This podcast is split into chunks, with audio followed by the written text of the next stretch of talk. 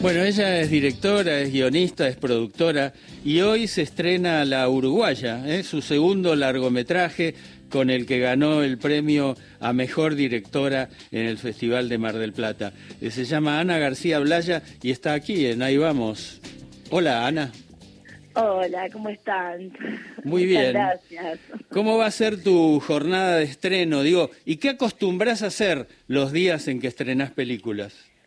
Bueno, lo que acostumbrar es demasiado porque lo hice una sola vez, ¿no?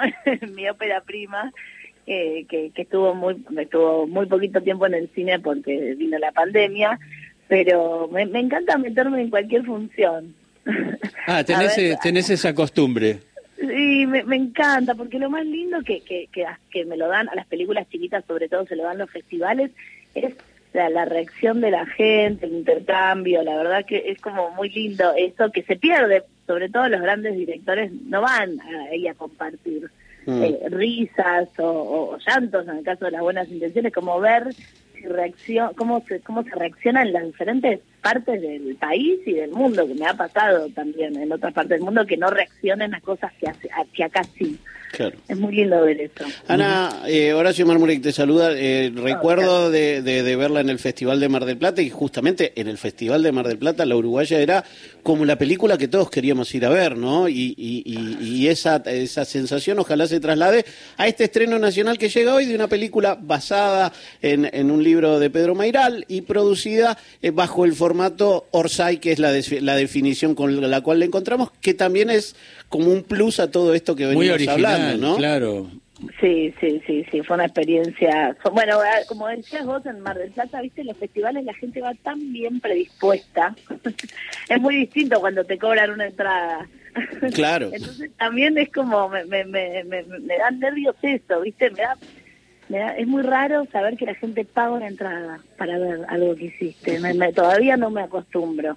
Entonces estoy muy agradecida con esa oportunidad que decís que me dio la comunidad de Orsay de hacer una segunda película que de repente tuvo este lanzamiento en más de 50 cines en todo el país, además, no solo Claro, gran gran lanzamiento, eso es lo que estábamos viendo también, ¿no? La cantidad de cines.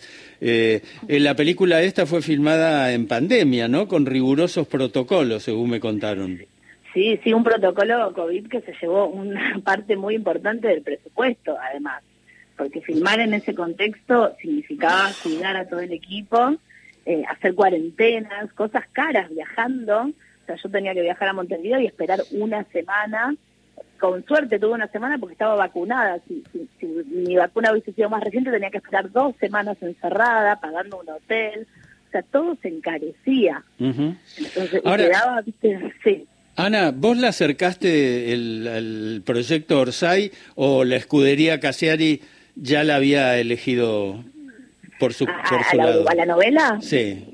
No, ellos ya sabían, ellos son amigos de Pedro Mairal, Hernán Chiri, son amigos y, y, ellos querían hacer una, una novela, no no de Hernán, querían hacer una novela de, de otro y lo eligieron a, a, a, Pedro. Ellos ya sabían a quién le iban a contar los derechos a él, con el dinero que iban a juntar y, y, después se pusieron a buscar una directora. Que ayer me enteré que a pedido de Pedro lo hicieron, que sea mujer.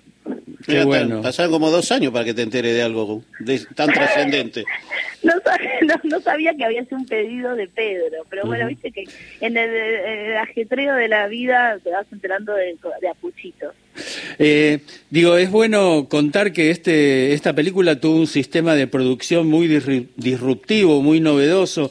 Fue financiada con el aporte de 1.961 productores asociados, socios, socias, productores que pudieron acercar ideas, elegir actores y, mucho más, ¿no? Eh, digo, ¿pensás que este, eh, esta forma de producción es un camino posible para el futuro del cine argentino? Yo creo, y es lo que no, no me voy a cansar nunca de decir, que este es un camino bastante privilegiado. Hay que tener una comunidad que te ponga ese voto de confianza, que te ponga la plata, que esté, hay que tenerlo y hay que ser un, una y que viene cumpliendo hace 10 años con, con, con, con, su comunidad, con sus revistas, eh, cumpliendo con la calidad de lo que les entregaba. Y, y, pero, pero la verdad es que a mí eh, me llamaron porque conocieron mi ópera prima, que fue eh, concebida gracias al subsidio del Inca, ¿no? Que no, no, no, no fue que yo la hice con aporte de nadie, o sea, yo que no, no tenía ese privilegio, pude mostrar mi ópera prima y presentarla y que llegue a una comunidad como Orsay gracias a, al Inca, ¿no? Entonces nunca voy a dejar de decir que no es que no se necesita al Inca, siempre se necesita para que haya nuevas miradas.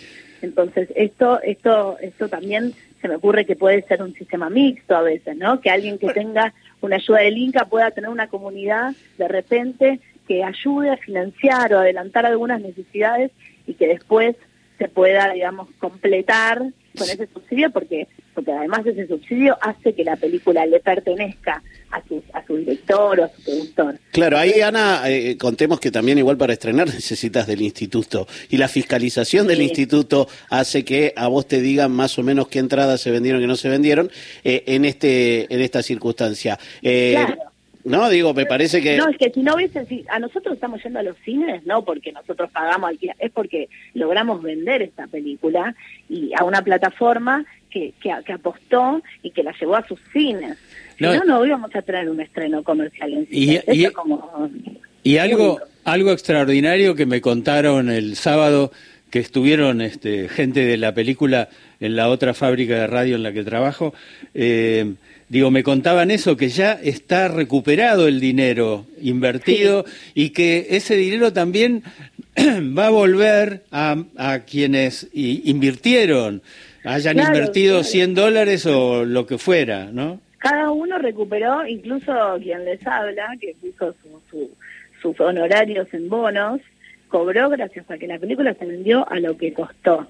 Y, y, y, la verdad es que se vendió a, Latinoamérica. Si la película se llega a vender a otras a otras regiones, a Europa, o a Estados Unidos o a cualquier otro lado, seguirá habiendo ganancias. Para esa misma gente que puso, en la, proporción que hayan puesto, se divide lo, que entra. Qué extraordinario. Muy, muy interesante la uruguaya que, recordemos, cuenta la historia de un escritor que va a hacer un retiro de dólares en Uruguay, cosa que hay que explicarle al resto del mundo porque un argentino cruza a, buscar guita en Uruguay. Conoce una, se reencuentra con una chica que conoció en un, en un lugar caminan y pasa algo que mejor no decir, claro. que tiene que, en el libro era muy mirada masculina y que con una directora y un relato que hace Jasmine Stewart interpretando a la mujer de este escritor, toma otra mirada, ¿no?